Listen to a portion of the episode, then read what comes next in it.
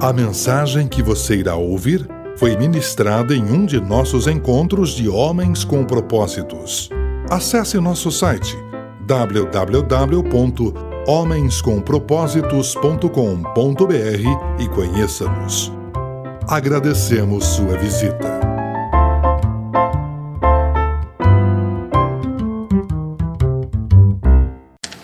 Oportuno, Números capítulo 27, 12 a 17, que é esse texto que você tem aí nessa ficha que você recebeu logo na entrada. Diz assim, o texto assim: Então o Senhor disse a Moisés: Suba o monte de Abarim e veja a terra que dei aos israelitas. Depois você será reunido ao seu povo como seu irmão Arão Pois quando a comunidade se rebelou nas águas do deserto de Zim, vocês dois desobedeceram a minha ordem de honrar minha santidade perante eles. Moisés disse ao Senhor: Que o Senhor, o Deus que é todos da vida, designe um homem como líder dessa comunidade, para conduzi-los em suas batalhas para que ela não seja como ovelhas sem pastor. Até aqui. Em 2013, a revista Exame publicou uma lista, num artigo cujo tema era liderança, uma lista de 100 líderes com a melhor reputação no Brasil. E eu vou apontar aqui para vocês quatro desses líderes desta lista, para você ter uma noção daquilo que nós queremos falar nessa noite, sobre como terminamos a nossa jornada de liderança, ou aonde estamos chegando como líderes na nossa vida.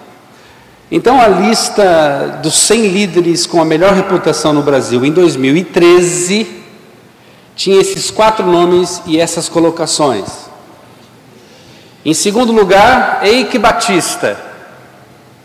Segundo lugar, na nossa lista de 100 líderes com a melhor reputação. Segundo lugar, Eike Batista. Décimo nono, Marcelo Debreche. 52 Wesley Batista e 99 quase ficou fora da lista. Disse aí, né? Quase ficou fora da lista o Joesley Safad, o Joesley Batista, não é? Isso aqui é muito interessante para nós, porque hoje estamos bem, mas não sei como será amanhã. É claro que eu não estou aqui fazendo um julgamento de valor, porque estes homens estão envolvidos com questões pesadas na justiça, e não estou querendo comparar você a eles, por favor. Mas é um indício de que hoje estamos bem e amanhã pode ser que as coisas não estejam tão bem assim. E há uma expressão muito comum, popular, que diz assim: tem gente que começa bem e termina mal. O que leva alguém que aparentemente tão bem sucedido, tão bem é, organizado, tão bem é, falado pela crítica, pelas pessoas, pela comunidade que o cerca, o que leva uma pessoa a de repente a não terminar bem? São as suas escolhas são as suas preferências, são as suas atitudes. Muitas pessoas estão indo bem com atitudes erradas, colhendo frutos que aparentemente são bons, mas a semente não é muito boa. E você sabe como é é essa questão de fruto? Muitos frutos que aparentam ser bons, por dentro podem estar podres, não é? Você já já pegou fruto na, na, árvore, pegou uma manga na árvore, uma laranja, e você olha por fora, está tudo bem, uma maçã, está tudo bem, mas aí você vai quebrar, você vai cortar e acha uma podridão no meio. Então, a questão é que não é somente as nossas atitudes, aliás, não somos, não devemos ser julgados, não devemos pensar que vamos ser considerados pelos, somente pelos nossos resultados. O que está acontecendo com os nossos frutos? Quais são as qualidades dos nossos frutos diante da humanidade, diante da comunidade que nos cerca?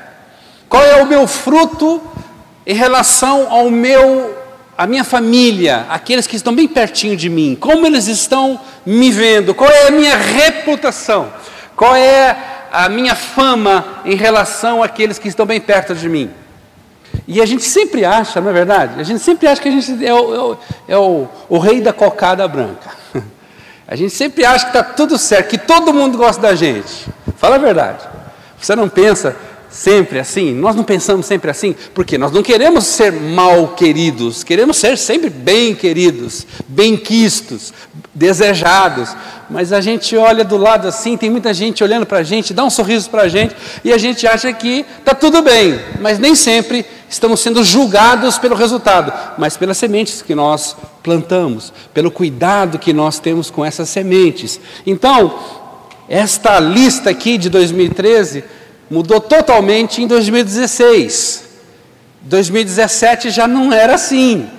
E aí você começa a pensar assim, a partir de uma constatação dessa, você começa a pensar: olha, agora eu vou olhar com mais cuidado as pessoas que estão em exposição, aqueles que estão em expoência, aqueles que estão se destacando, porque eu não quero ser enganado, não quero ser levado de qualquer jeito. Isso aconteceu com Moisés. Moisés é desafiado por Deus a ser colocado num monte, e ele sobe naquele monte e ele vai enxergar a terra, que era o alvo, o alvo de todo aquele povo que saiu de, como escravo do Egito para chegar nesse lugar. Então Moisés, a jornada de Moisés, o desafio de Moisés como líder era ir até o Egito, tirar aquele povo, atravessar o deserto e chegar num lugar lindo, onde bonito, é, fértil, especial, onde esse povo viveria para sempre. Só que, a gente já viu aqui, nos nossos encontros anteriores, Moisés, em determinado momento, desobedeceu a Deus. Naquela questão da água lá que saiu da rocha, que era para ele falar a rocha para sair a água, e ele bateu com raiva com seu cajado na água, e assim ele transferiu o poder que era de Deus para dar a água para ele mesmo. E aí Deus falou assim: ó, por que você fez isso? Você e o seu irmão não vão entrar na terra. Aí Arão morre, a gente viu isso há duas semanas atrás. Arão morre. E agora Moisés, chegando no fim da jornada, ele é, é colocado no monte, Deus o coloca no monte e fala assim: dá uma olhada, essa é a terra que você não vai entrar. Que coisa, cara. Que loucura. Aí a gente pensa, puxa, começou bem, foi um líder excepcional, foi alguém que, que fez tanta coisa, aguentou a murmuração desse povo, aguentou a reclamação desse povo e fez tanta coisa, ele merecia entrar nisso. A gente olha isso e fala assim, pô, oh Deus, dá uma chance pro cara aí, pô. O cara fez tudo que ele fez, ele não vai entrar. E Deus falou, não, não vai entrar. Mas ele deu uma canja para Moisés. Ele falou: sobe lá no monte e dá uma olhada na terra. Parece uma tortura, né? Olha, o cara está com fome, com uma fome enorme, faz dois dias que não come. Aí ele é convidado para um churrasco. E chega no churrasco, aquela picanha bonita, sangrenta, em cima do prato. E aí o anfitrião fala assim: dá uma olhada no que você não vai comer. Cara, que loucura, que loucura isso. Mas o que Moisés faz a partir dessa, dessa definição, desse encerramento da sua carreira? Como é que você reagiria? Talvez a gente iria virar para Deus e falar: pô, Senhor, tem dó, né? Depois de aguentar esse povo, aguentar tanta coisa, eu não vou entrar nessa terra, dá uma chance para mim, por favor. Eu, eu fiz tanta coisa boa, eu, eu abri mão da minha vida, sacrifiquei a minha própria família para ficar 40 anos com esse povo no deserto, e agora não vou entrar. Talvez a gente murmurasse, Ah, Deus é um Deus é, é, é, é, cruel, Ele não, não faz as coisas de bem mesmo. Como muitas pessoas hoje olham para Deus. Muitas pessoas talvez questionaram Deus nessa semana, quando aquele homem entrou na creche lá em Minas Gerais, tacou fogo na creche, e até ontem eram 11 pessoas que tinham morrido, a maioria crianças. E a gente fala assim: onde está Deus nessa hora? Cadê Deus nessa hora? Como é que Deus permite as criancinhas morrerem? E a gente questiona muito as decisões de Deus, ou as permissões de Deus, ou seja lá o que for, porque a gente acha que algumas coisas são injustas. A questão é, não é como nós terminamos, a questão é como nós encaramos o término da nossa jornada. É como nós vamos encarar o final do nosso desafio como homens, como pais, como profissionais, como eh, empregados, como autônomos, como líderes. Como é que a gente vai terminar a nossa jornada? Essa é a questão. E Moisés está diante da terra prometida, vendo aquela coisa linda, bonita, e ele sabe que não vai entrar. Como é que você reagiria a essa eh, situação? E eu fico pensando o seguinte, sabe? Olhando para uma cena como essa, eu fico pensando que todos nós deveríamos viver o dia de hoje como se fosse o último dia da nossa vida. Por uma simples razão. Nós não sabemos o dia que havemos de morrer. Alguém sabe? Quem aqui é, é atleta? Atleta sim, daqueles que pelo menos faz uma caminhada, entendeu? Cuida um pouquinho. Quem aqui? Você cuida um pouquinho da saúde, certo?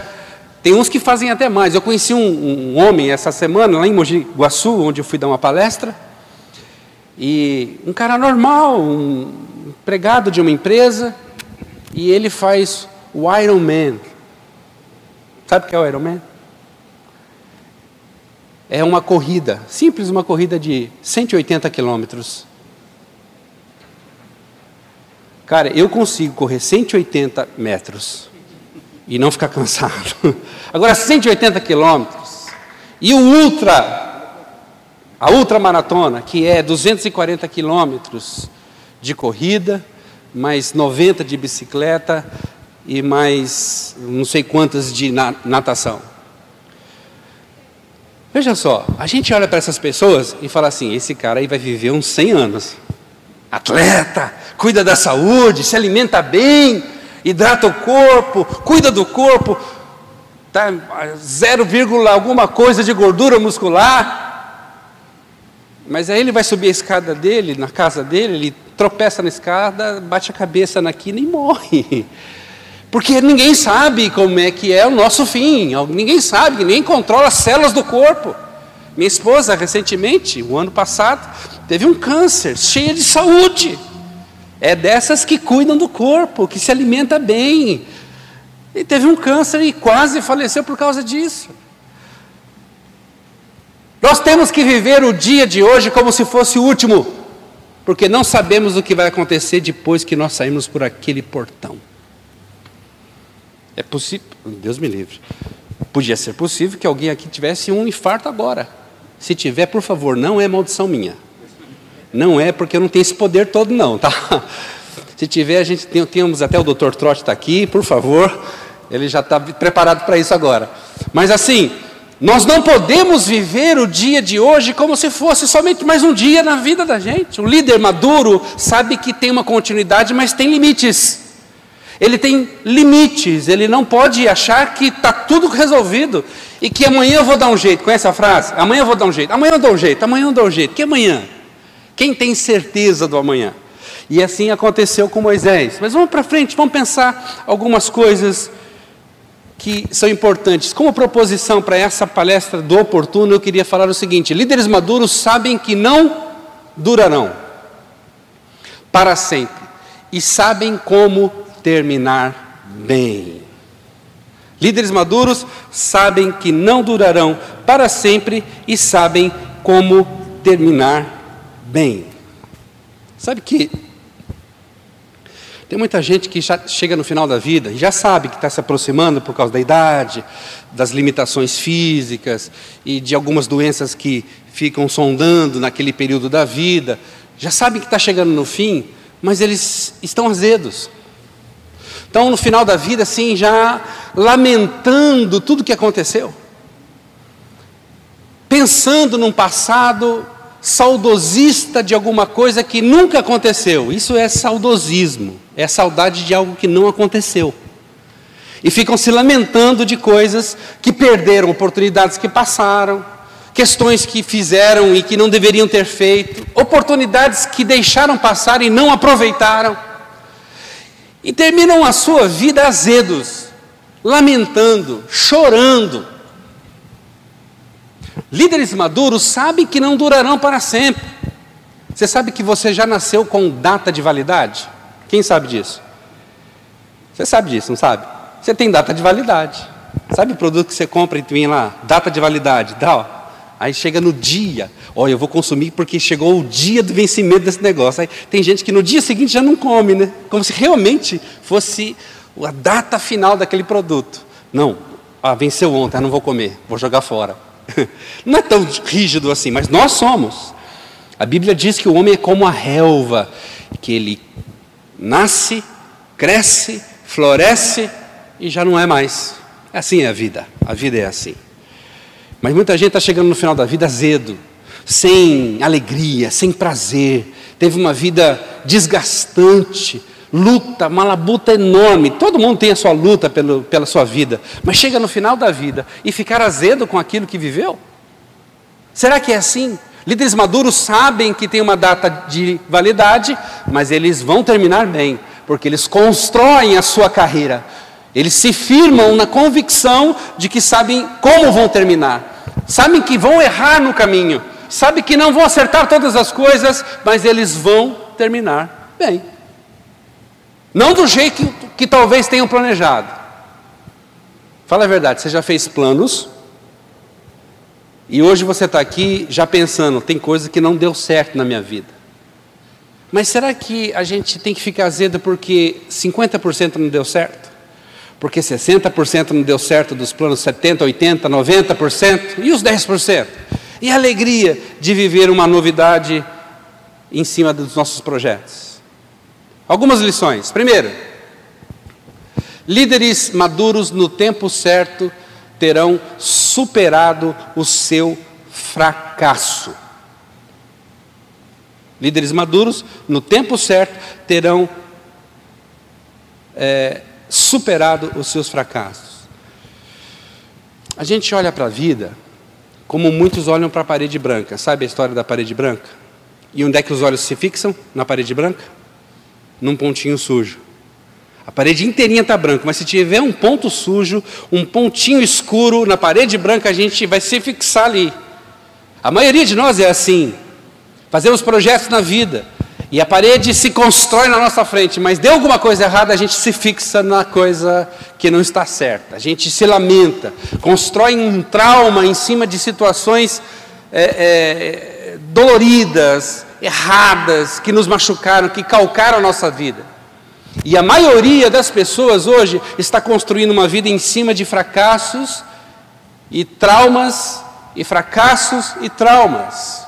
Como se nós não tivéssemos fracassos. Nós fazemos nossos planos como, como, pensando como se tudo fosse dar certo. Tudo vai dar certo. Não, vai dar tudo certo. É muito legal pensar positivo. Às vezes eu assisto uma ou outra palestra dessas motivacionais, em que o palestrante faz todo mundo rir e faz todo mundo é, ficar bem à vontade, e aí ele ensina alguma, algum princípio neurolinguístico, em que se ele pensar positivo, as coisas vão começar a acontecer positivamente, e se ele olhar no espelho e falar você é bonito, ele vai se transformar numa pessoa bonita, e assim por diante. Eu fico pensando o seguinte: nós estamos vivendo uma geração e que somos ensinados ao sucesso somos empurrados ao sucesso, somos é, treinados para ter sucesso. Falamos pouco de fracasso. Em algumas palestras que eu dou nas escolas, para professores, especialmente, e para pais de alunos, eu falo: ensine o seu aluno, ensine o seu filho sobre o fracasso. Fale para eles sobre o fracasso, porque o fracasso não bate na porta da gente, não é? O fracasso não chega assim, ó, ó gente, ele vai mandar um e-mail para você e falar assim, ó, semana que vem eu estou chegando, porque não vai dar certo aquele negócio que você planejou. O, o fracasso é assim? Não é? Você faz, você colhe fruto e de repente aquilo que você achava que ia dar certo não dá mais certo. E agora? O que, que eu vou fazer com aquilo?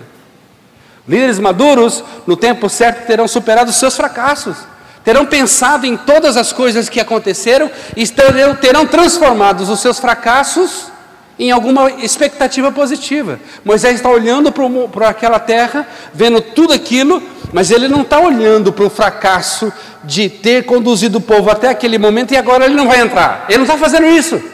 Ele vira para Deus e fala assim: Faz o seguinte, Senhor, já que eu não vou entrar, prepara alguém, como eu, um líder, que seja maduro o suficiente para conduzir esse povo quando ele entrar na terra.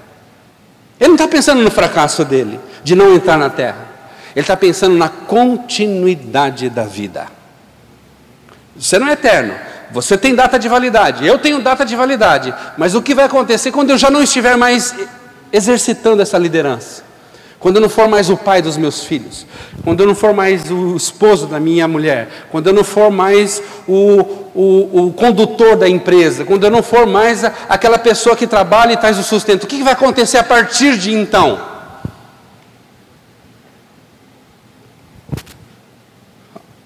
A importância de terminar leve, sem ressentimento e resolvido. Uma vantagem que tem quando a gente vai ficando velho é essa questão de ficar mais leve, né? A gente vai ficando mais velho, mais leve quando fica velho. Vai ficando assim, você já não liga tanto para algumas coisas que você ligava e dava muita importância anteriormente, né? Você vai falar, ah, deixa para lá. A gente fica olhando os, os, mais jovens, os nossos filhos, dando importância, ficando ansioso com aquela coisa, e você fala assim, puxa, eu já vivi isso, não vale a pena. A gente vai ficando mais leve.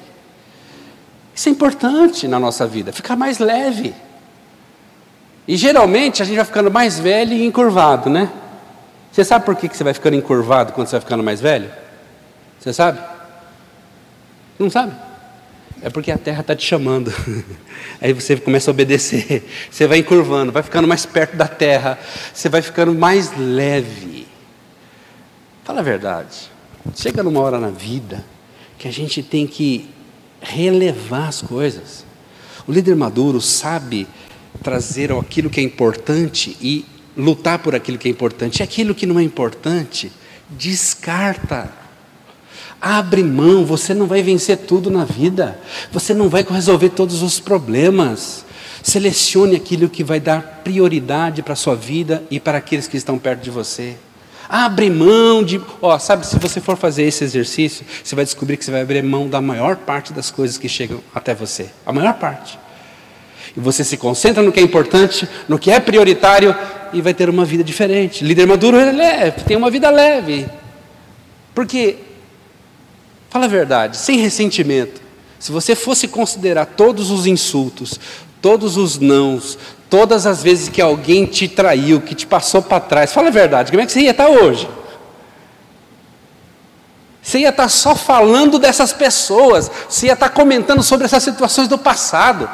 Você já tem isso, você já faz isso, você consegue relevar, você consegue viver uma vida um pouco sem sentimentos. Agora, tem gente que guarda uma coisa e leva isso o resto da vida. O resto da vida. E chega lá no final da vida, fala assim: por que, que eu fiquei, por que, que eu fiz isso? Por que, que eu fiquei ressentido, amargurado, fiquei doente por causa de questões assim? Os traumas emocionais geram doenças físicas. Físicas. Pessoas adquirem cânceres, doenças extremamente mortais, fatais, porque simplesmente não conseguiram resolver determinadas coisas na sua vida. Doença não vem só da fragilidade do corpo, do organismo, doença vem da alma de como a gente está olhando as pessoas, de como a gente vai perdoar, de como a gente vai ficar em relação àquela situação que foi negativa, foi impactante do lado negativo para a minha vida. Doenças. Segundo, os líderes maduros, no tempo certo, terão preparado um sucessor. no tempo certo, terão preparado um sucessor. Na política não é bem assim, né? Quando o sucessor que vem na sequência não é do mesmo partido,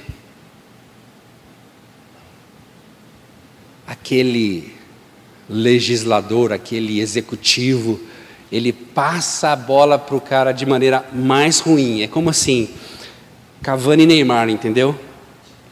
Como é que, quem é que vai fazer mais gol aqui? Eu passo a bola para ele porque eu sei que ele vai fazer, ele chuta bem. Eu passo ou não passo? Porque se eu ficar passando a bola para ele o tempo todo, ele vai fazer todos os gols e eu, como é que fico? Serei o eterno passador de bolas para o gol. Está entendendo? Muitas pessoas pensam assim: eu vou ficar prejudicado se eu simplesmente abrir mão de mim mesmo em favor do outro. Então, para que fazer um sucessor? Eu quero que as pessoas tenham saudade de mim. Então, prepare um sucessor. Moisés preparou um sucessor desde que saiu do Egito. Sabe quem era? Josué. Josué era um general de Moisés. Josué era um daqueles doze que foram entrar na terra como espiões. E ele e Caleb voltaram com a notícia boa. Vocês lembram dessa história que a gente falou aqui mesmo? Josué era o sucessor de Moisés. Quando que ele começou a prepará-lo? Desde o momento em que ele saíra do Egito. Josué não sabia quando, ele ficou 40 anos para assumir essa posição de líder. Você esperaria 40 anos debaixo de alguém, debaixo da sendo submisso a uma pessoa que é seu líder, sabendo que aquele lugar um dia será seu. Você ficaria, se você tivesse consciência, soubesse a data da posse, você ficaria 40 anos esperando. Josué esperou. Josué também era maduro. Josué, da sua parte, maduramente, esperou o tempo todo. E Moisés olha para a terra e fala assim: Eu não vou ficar ressentido com esse negócio, não. Eu vou deixar a coisa mais leve.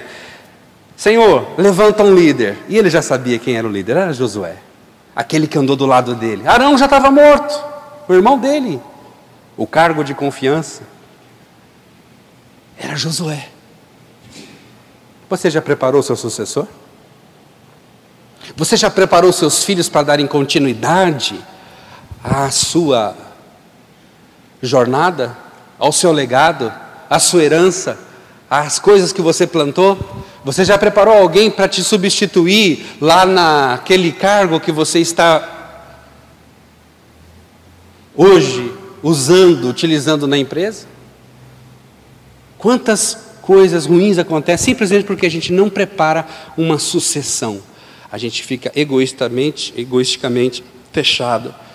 Eu quero deixar a minha marca e eu quero que sintam saudades de mim, sintam a minha falta. Um egoísmo que não faz parte da característica de um líder maduro. Líder maduro não se ressente, fica leve e prepara um um sucessor. Você já está preparando seu sucessor? Você sabe que você tem data de validade. E alguns aqui estão mais perto dessa data do que eu. Tem... Por que você fez assim? Por que você se entrega assim, em Tércio? Olha, já, já não bastasse, todo mundo olhou para você na hora que eu falei? Então, e aí, está preparado? Ah, peraí, pastor, eu, eu tenho, meus filhos têm cinco anos de idade, outro tem oito, outro tem dez, e daí? É uma jornada. Josué esperou 40 anos. E na empresa? Querem que você quer que sintam saudade de você ou que o trabalho continue e haja prosperidade naquilo que está fazendo? A importância de poder encontrar talentos, dar oportunidades e formar novos líderes. Formar novos líderes. Deixa eu dizer uma coisa para você muito importante sobre isso. É mais importante você deixar para o seu filho um legado do que uma herança. Conhece aquela expressão que diz: pai rico, filho pobre? Você não, não, garante nada que a sua herança, que o dinheiro que você tanto labutou nesses tempo todo de vida, vai ser multiplicado ou vai ser suficiente para a geração que vem a seguir. Então, o mais importante que você pode deixar para o seu filho é um legado, mais do que uma herança. Ó, se deixar herança, tudo bem, melhor ainda. Melhor ainda, não está errado trabalhar para o futuro dos filhos, nada a ver, nenhum problema com isso. Mas é mais importante que seu filho tenha princípios que você plantou nele, essa semente boa que você, como líder maduro, plantou nele. Exemplo. Exemplo. Seu filho pode olhar para um amigo e dizer assim: Meu pai é um exemplo para mim, eu quero ser como o meu pai. Talvez muitos tenham passado uma experiência ruim com seus próprios pais. Um pai que foi ausente, que foi violento, que foi um viciado em alguma coisa e que não deixou um bom exemplo. E aí a gente olha para essa referência e fala assim: Eu não quero ser como meu pai. E até por isso, muitas vezes, deixa de ser alguma coisa para o seu próprio filho. Então, a melhor coisa que você deixa para os seus filhos é legado, mais do que uma herança. Legados são sementes boas, são princípios, são virtudes, são valores, como nós falamos aqui no Homens com Propósito, são coisas que você vai deixar para outra geração e ele vai gerar isso, vai multiplicar isso. E lá na frente, mesmo não tendo muito dinheiro como herança, ele terá um legado e significado na vida. Muitos dos homens que nós estamos uh, uh, ouvindo aqui as frases finais de homens, de líderes maduros que a gente ouve, são pessoas que nem sempre foram ricos, nem sempre se deram bem na vida. Lembra que a gente é, recentemente teve uma frase da Madre Teresa, uma mulher que dedicou-se a ficar pobre, a ser pobre, em benefício dos pobres, mas deixou um legado, deixou uma marca que nós estamos usando aqui, aqui em Maringá. Será que ela pensou um dia, a Madre Teresa pensou, um dia eles vão usar uma frase minha, um princípio meu, lá em Maringá, no Paraná, no Brasil? Será que ela pensou nisso? Não. Porque legado a gente não projeta, a gente simplesmente deixa, a gente planta e, e deixa a semente morrer e crescer. Terceiro, líderes maduros no tempo certo terão o privilégio de encerrar bem.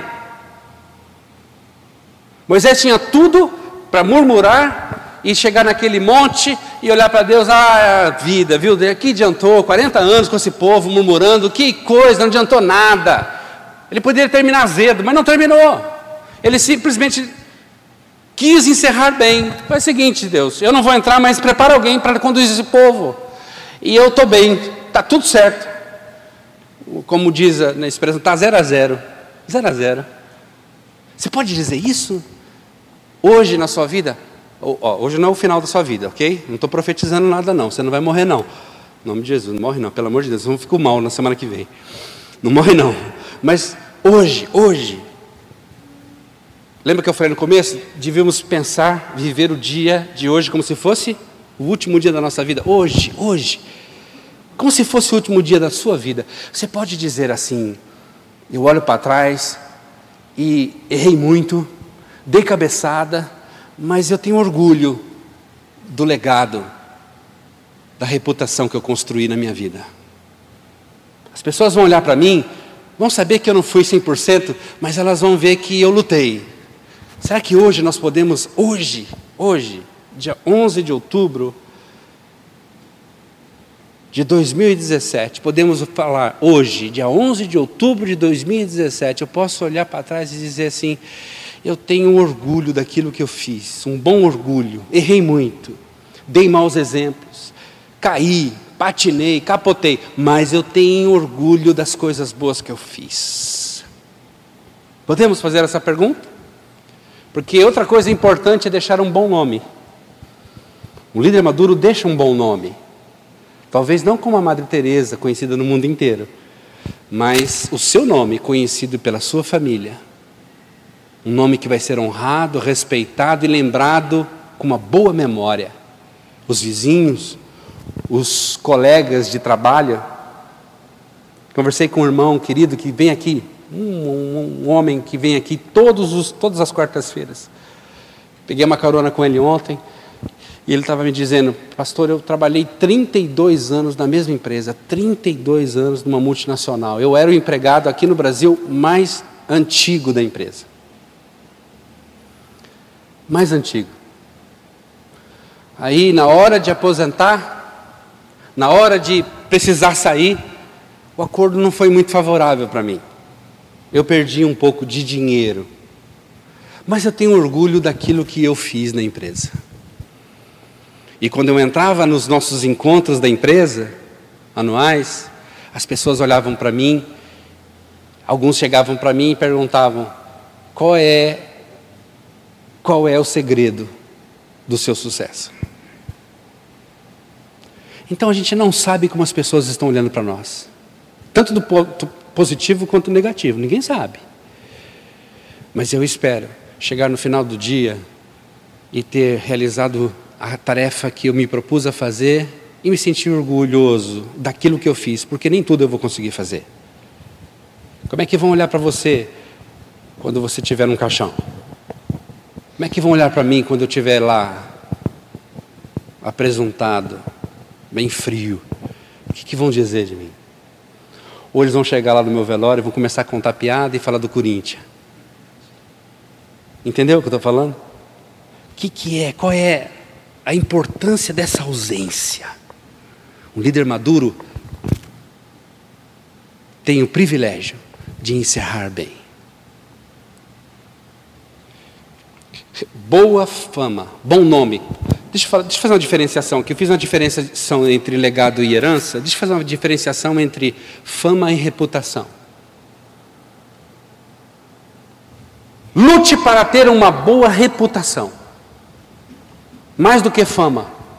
Porque tem muita gente que tem um nome em todas as redes sociais, no mundo inteiro, mas não tem nada a acrescentar na vida de ninguém. De ninguém. Lembra dos nomes que nós falamos no começo? Gente, quando, quando eu lembro que quando o Ike Batista foi, foi guindado a um dos homens mais importantes do mundo na, no, no, no, que diz respeito ao mundo corporativo, né? no mundo inteiro, chegou a ser o oitavo homem mais rico do mundo. Eu falei, nossa, que importância, um brasileiro. Aí eu logo pensei, né, brasileiro para chegar nesse nível deve ter passado por cima de muita gente. Já logo pensei, mas não, peraí, deixa eu esquecer, vamos esquecer essa parte negativa que a fama que tem, a fama que tem, e vou pensar numa reputação. Ó, oh, te juro, juro para vocês que eu até pensei na boa reputação do dito cujo. Mas que coisa, né? E agora? E o legado? Que legado que ficou? Até os carros que ele guardava na casa dele, na sala de estar, carros de um milhão, de dois milhões de reais, foram apreendidos e leiloados. O que, que é isso? Fama, mas não tem reputação. Importância de terminar com um bom nome, com uma bela história e com um legado. Esse é o meu desejo para você, como um líder maduro. Termine bem. Pense na, na questão da, da crucificação, lá no Calvário, todo mundo sabe que haviam ali três cruzes, certo? Dois homens que tinham, estavam ali condenados como ladrões, e no meio Jesus Cristo, que tinha sido julgado e não havia nenhuma culpa, mas eles crucificaram mesmo assim. Então ali tem três referências interessantes para nós guardarmos hoje. Um dos ladrões queria que morresse logo. Não queria, zombou de Jesus lá do lado dele na cruz, zombou de Jesus. Esse aí começou mal e terminou mal.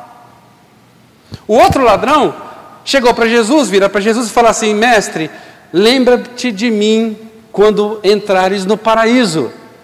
Esse, e Jesus falou o seguinte para ele: Hoje mesmo você vai estar comigo no paraíso. Então esse começou mal, mas terminou bem. E Jesus? Alguém poderia falar assim: ele começou bem e terminou mal. Seria o contrário, mas não. Porque se ele tivesse morrido na cruz e tivesse acabado a história ali, então sim, ele teria começado bem, uma boa proposta de projeto de vida para todas as pessoas e teria morrido e acabado tudo. Mas a morte não segurou ele. Ele ressuscitou no terceiro dia, então ele começou bem e terminou bem. Talvez esse seja muito difícil, um projeto muito difícil para você. Começar bem, continuar bem e terminar bem. Somos falhos, né? Nós erramos muito. Mas se alguma coisa não foi bem, se algumas coisas não deram certo, O mais importante é que você termine bem. Acerte-se. Está magoado. Tem gente que leva uma mágoa, uma briga, uma rusga com o irmão, com o pai. Até hoje não consegue olhar para essa pessoa. Com um amigo. Anos de amizade, de repente bateu um mal-estar e agora não olha mais. E toda vez que fala o nome de Fulano, às vezes nem é o Fulano, mas é um nome igual ao do Fulano, já faz mal, já dá aquele mal-estar, aquela azia, e a úlcera ataca. Eh, para com isso, termina bem. Você quer morrer por causa dos outros? Decida hoje a terminar bem a sua vida, a encarar o final da sua vida, porque todo mundo está no final, ok? Quem nasceu hoje, lá no hospital, na maternidade, já está no final, porque nasceu e já está se deteriorando, as suas células já estão morrendo. E uma notícia para você: quando você chega aos 30 anos de idade, até os 30 anos de idade as células morrem, mas elas vão se renovando. Mas a partir dos 30 elas não se renovam mais, do jeito que elas renovavam. Então você vai ficando velho você vai definhando, você vai partindo para o final, para aquela data da validade. Então decida hoje ser um líder que termina bem. Que olha lá a planície, sabe que não vai entrar, mas vai deixar todo mundo entrar e vai dar um jeito para eles entrarem da melhor maneira possível. Eu não vou até o final, mas eu vou permitir que alguém entre em meu nome. Vamos terminar. Só terminar aqui. Henry, a frase de hoje, Henry Ward Beecher, foi um pastor, editor e escritor no século XIX, o mais influente porta-voz do protestantismo na sua época. Ele disse: Em nossa geração, devemos viver e trabalhar de tal forma que a semente recebida passe à geração seguinte como flor e o que recebemos como flor seja transmitido para os outros como fruto. Então, o que passar por mim vai melhorar. O que passar na minha mão vai crescer. O que passar na minha mão, na minha história, vai ser potencializado. Eu não vou segurar. Eu não vou reter essa bênção de ninguém. Eu vou passar. Eu vou potencializar. Eu vou melhorar. E a frase de Jesus Cristo, para nós terminarmos. Lucas capítulo 14, versículo 28 a 30. Qual de vocês, se quiser construir uma torre, primeiro não se assenta e calcula o preço para ver se tem dinheiro suficiente para completá-la? Pois, se lançar o alicerce e não for capaz de terminá-la, todos os que vierem rirão dele, dizendo: Este homem começou a construir e não foi capaz de terminar. Termine a sua história. Escreve aí o epílogo. Ah, mas pastor, eu sou um cara novo, não estou morrendo, não é isso que eu estou dizendo. Começa o esboço desse epílogo lá na frente, porque um dia você não vai estar mais aqui. E mas quando você estiver lá, próximo, você vai ter terminado a obra que você chegou à sua mão para você fazer.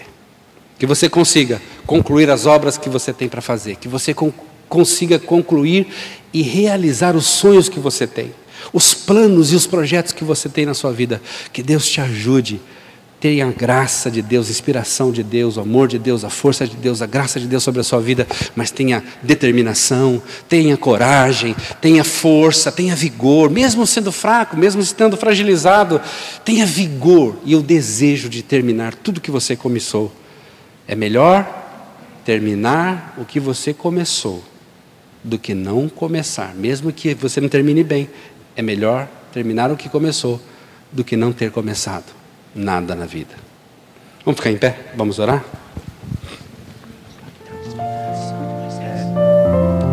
Também. Vamos orar. Pai, nós pedimos que o Senhor nos ajude na nossa limitação. Quantos de nós vivemos o dia de hoje como se fosse somente mais um dia? E aí a gente vai empurrando os nossos projetos para amanhã e nem sabemos se vamos conseguir terminar os nossos projetos. Nos ajuda a viver intensamente uma vida de significado. Que a gente construa muito mais do que uma herança, um legado, algo que vai ficar como semente para as próximas gerações. Que a gente tenha no final da nossa vida muito mais uma boa reputação, um bom nome, do que propriamente uma fama, ter sido meramente conhecido e falado pelos outros. Nos ajuda, Senhor, nas nossas limitações. Temos errado. Ninguém aqui é perfeito, eu não sou perfeito, ninguém é perfeito. Mas nós precisamos da graça de Deus, precisamos da inspiração, mas também precisamos de coragem, determinação para fazermos aquilo que chega à nossa mão. Que tudo que chegar à nossa mão aumente, prospere, cresça e a gente passe para a nova geração aquilo que vem sendo acrescentado em nossas vidas. Assim eu te peço, o Senhor nos abençoe, nos guarde esse feriado, esse final de semana, sejamos conscientes, tenhamos uma vida de construção dentro de casa e onde quer que nós estejamos. Assim eu te peço em nome de Jesus. Amém. Amém. Deus te abençoe. Tenha um ótimo feriado e até quarta-feira que vem.